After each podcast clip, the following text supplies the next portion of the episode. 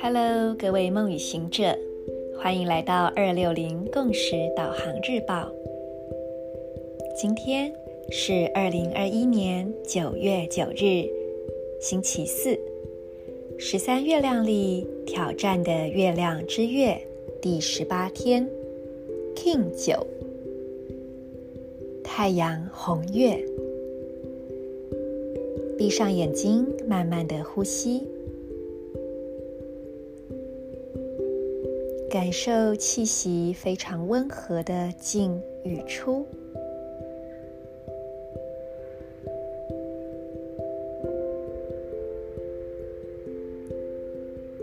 你的胸腔、腹腔随着气息的流动，也非常和缓的扩张，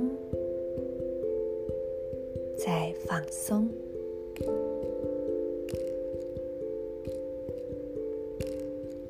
现在，我们将意念专注在今天的三个启动位置，分别是左手手肘，你可以用手轻轻的去碰触这些部位；再来是右脚小指，最后脐轮下腹部正中央。现在，我邀请你。将这三个部位用你的意念将它们转化成光，让光在三个部位中流动。左手手肘，右脚小指，下腹部脐轮。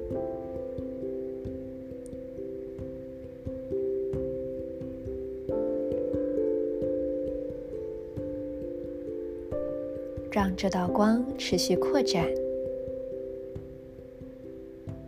感受这光束也滋养着你。现在，我们也来领受今日银河力量宣言所带来的频率。我脉动，是为了要净化，体悟流动的同时。我确立宇宙之水的程序制定，随着意图的太阳调性，我被生命力的力量所引导。I pause in order to purify, realizing flow.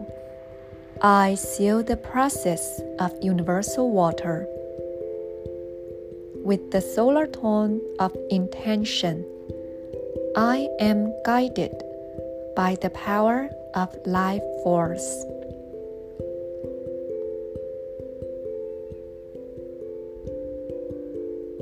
今天的提问是：我要如何达成我的目的呢？红龙波符十三天，还记得你的目的是什么吗？不要忘记流动。红月提醒着我们，情绪作为一个了解自己的入口，作为一个判断现在能量是否顺畅的指标。我们常常会说，先把情绪放一边，好好处理事情。但我要说，先处理情绪，先安放好自己的心，那么事情会自然的流动，自动的排列。所以，如果你有感受到任何一点的阻碍、不顺，我会邀请你把事情先放下，去静心吧。在静心中，去问问自己，哪些人事物引发了我的感受呢？而我从这些升起的感受中，我看见的是我的哪些期待，以及这些期待是否没有被满足呢？今天太阳红月也是村上春树和金庸的星系印记，我觉得非常有趣。虽然这两位作家的风格非常的不同，但他们都很擅长去描绘情感，并且也真的能够共振到千千万万的读者。而且我觉得更有趣的是，当我在 Google 搜寻时，我可以把他们两位的名字并列去搜寻，而意外的发现，居然有不少的文章在探讨这两位作家的差异，或者是说，呃，为什么谁没有得诺贝尔奖之类的。所以我觉得，诶，我以为是。两个风格迥异、不会被放在一起的作家，没想到却已经有很多人都已经会联想到要把他们放在一起讨论了。好，那最后就跟大家分享，在这红龙波幅的十三天呢，只要遇到红色图腾的日子，都代表着它在这十三天里面是位在一个转角。而所谓能量的转角，往往那个能量的流动就会很大，而且也会是一个比较关键的位置。那当然，今天是红月，也是一个红色图腾，所以我们真的可以好好的利用啊、今天的能量，再次去思索自己的目的，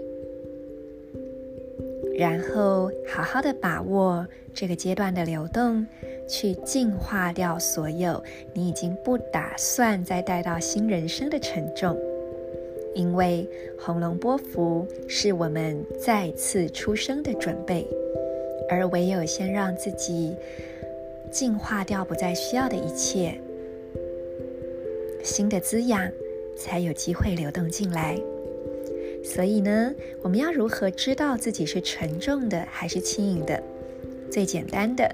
就是观察身体，尤其是关节，因为每一个关节都很容易会储存呃没有化解的情绪印记，所以大家不妨观察一下，尤其是你下半身的脚踝、膝盖以及腰椎这些关节的状态是灵活放松的吗？